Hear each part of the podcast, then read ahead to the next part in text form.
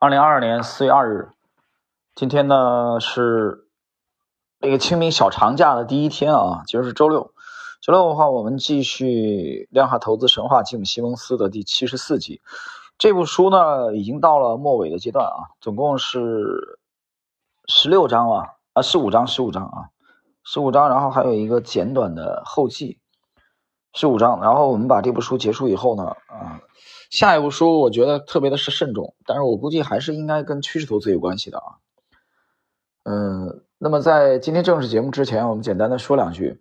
在昨天的西米专享啊，我发了一个很简短的帖子，然后附了三张图啊，这咋回事呢？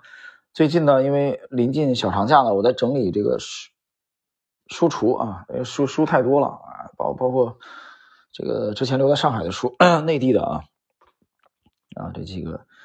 那把这书整理一下，有一些该该该清理掉。结果昨天很偶然的，这个翻到了很早十多年前啊，伯父留给我的这个，嗯，一部这个毛选啊，这个版本现在已经不多见了，很很少见。那虽然说是六十年代啊，不是呃特别特别早啊，并不是这个五十年代的毛选，但是这这部书年龄比我还大，而且关键是它有一个封。有一个这个纸质的封套啊，这个封套上面题词是当年的副主席的题词啊，林副主席的题词。这玩意儿后来嘛是啊是据说是叛逃了吧啊，三叉戟违背啊，说是没有啊，这个坠机了。这个这个版本应该蛮少见的。然后就翻这个过程中，我忽然看到了一段话啊，我觉得很很很有意思。就那一瞬间，我觉得。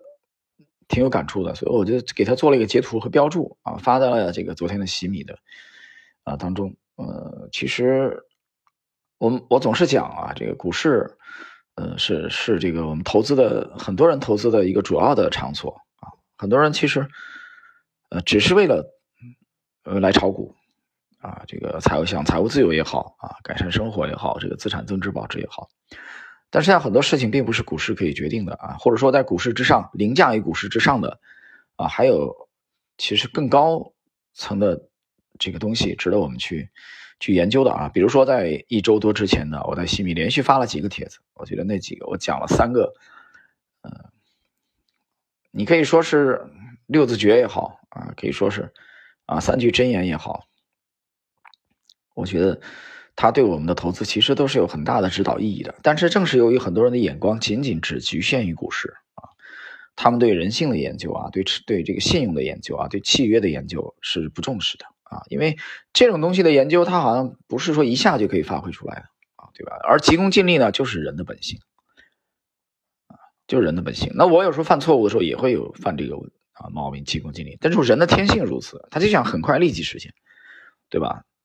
明天马上怎么怎么样？但实际上呢，这种想法本身是违背客观规律的，违背的。无论从中国古代的大器晚成也好，呃，从奥派的这个呃米塞斯啊、罗斯巴德啊，这个包括哈耶克这些人的思想也好，你都可以呃应该明白，更多的时候是需要时间的累积的，是需要时间的酝酿啊。你比如说，就像波尔多的老酒一样的。他需要在酒窖里和那个橡木桶的反应，啊，这个过程是没有办法替代的，啊，没有办法替代的。所以很多人意识不到这一点啊，所以急功近利的人，我觉得在，我想起码我这个专辑里面可能停留不了多长时间啊，他就会拜拜，然后去西马另外找他需要的东西，那你去呗，对吧？道不同不相为谋。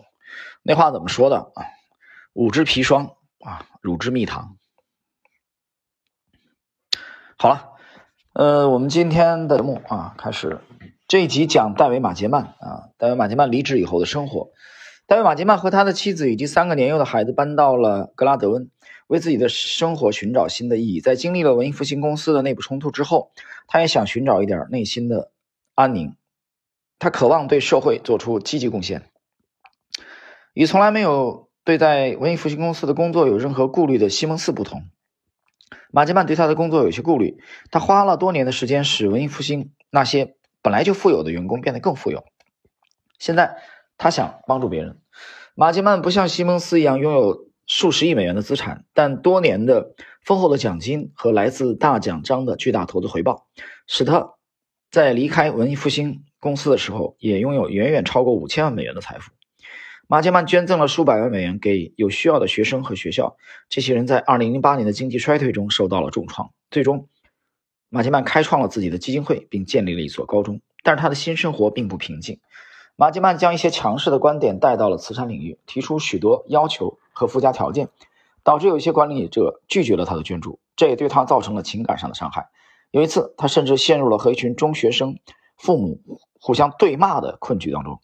之后，他加入了他的母校宾夕法尼亚大学，教授电气与系统工程和投资组合管理的量化课程。在那里也出现了矛盾，孩子们不喜欢我，我也不喜欢他们。马杰曼说。他还帮助了威尔费雷尔的电影《舍弃一切》，嗯，这个进行筹款。尽管电影得到了不错的外界评价，但马杰曼却对他很失望。他没有拿到最后的分红。他看了自己出资的另一部由 Jennifer ·洛弗休伊特主演的电影《咖啡厅》，并在他的家庭影院招待了主演及其男友。但是马杰曼自己并不喜欢那部电影。除了这些，马杰曼是难得的拥有一定自我意识的量化人才。他开始定期拜访心理医生，试图消除或者减少他的对抗性行为，并取得了成果。到了2010年，离开文艺复兴公司两年后，马杰曼渴望重返文艺复兴。他想念电脑编程，同时也对自己当时的生活觉得无聊。但他不想再让全家搬家。马杰曼与彼得·布朗达成了一个在家中远程办公的安排。对于一个无法避免与人争吵的人，这是一个完美的解决方案。在他辞职之前，马杰曼负责执行文艺复兴公司的所有程序化股票交易。现在代替他位置的是阿列克谢·科诺能可。投资组合也收益颇丰，所以马杰曼回到原来团队是不太可行的。相反，他开始研究文艺复兴公司的债券、大宗交易和外汇交易。很快，他又参与到了核心会议中。他嘹亮而坚定的声音通过天花板上的扬声器重新出现在文艺复兴的会议室里。同事们开玩笑地说：“这声音效果就像来自上帝的声音。有时候你付出努力不一定会有收收获。”马杰曼说。他回到了一家比预期中有更坚实基础的公司。文艺复兴不像以前一样学术的氛围浓厚，但团队成员之间合作愉快，甚至对提高收益率比以前有更强烈的紧迫感。那时，瑞夫的回报率已经得到改善，所以。布朗和莫瑟决定保留这支基金，以及另外一支名为瑞夫的新基金。这两只基金管理了总计六十亿美元的资金，相比几年前超过三百亿的规模下降了，但至少投资者已经不再赎回。大奖章基金还是只供内部员工购买。这支产品依然是公司业务的核心。现在它的管理规模约为一百亿美元，并且在扣除管理费用之前的每年收益率约为百分之六十五。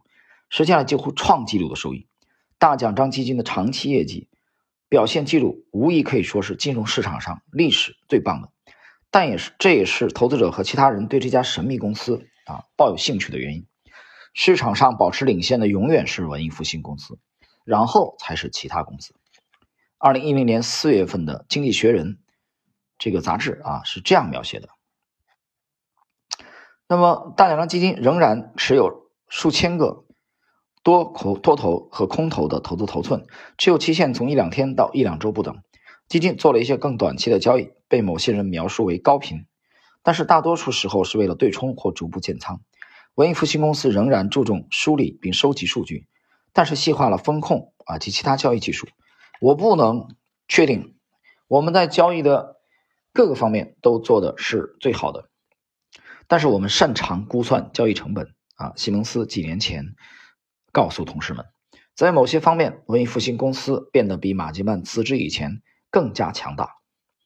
公司现在雇佣三百多名员工，包括六十多名专业领域的专家，包括人工智能专家、量子物理学家、计算机语言学家、统计学家和数学理论家等。各位，那么今天呢，这个第七十四集啊，我们主要的来。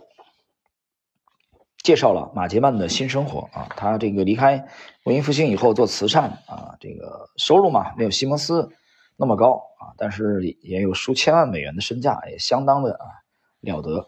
但是经过了无聊的生，因为从对马基曼的描述，大家可以看到啊，这是一个智商奇高的天才啊，量化的专家，但同时呢，他的情商并不高啊，他并不是很擅长与人相处啊，所以他就跟布朗谈了一种方式啊，用远程的方式啊，回归公司，再度回归文艺复兴啊，在下一集啊，就七十五集，我们将继续啊马基曼的新生活的这个后半部分。好了，时间关系，我们今天的第七十四集内容就到这里。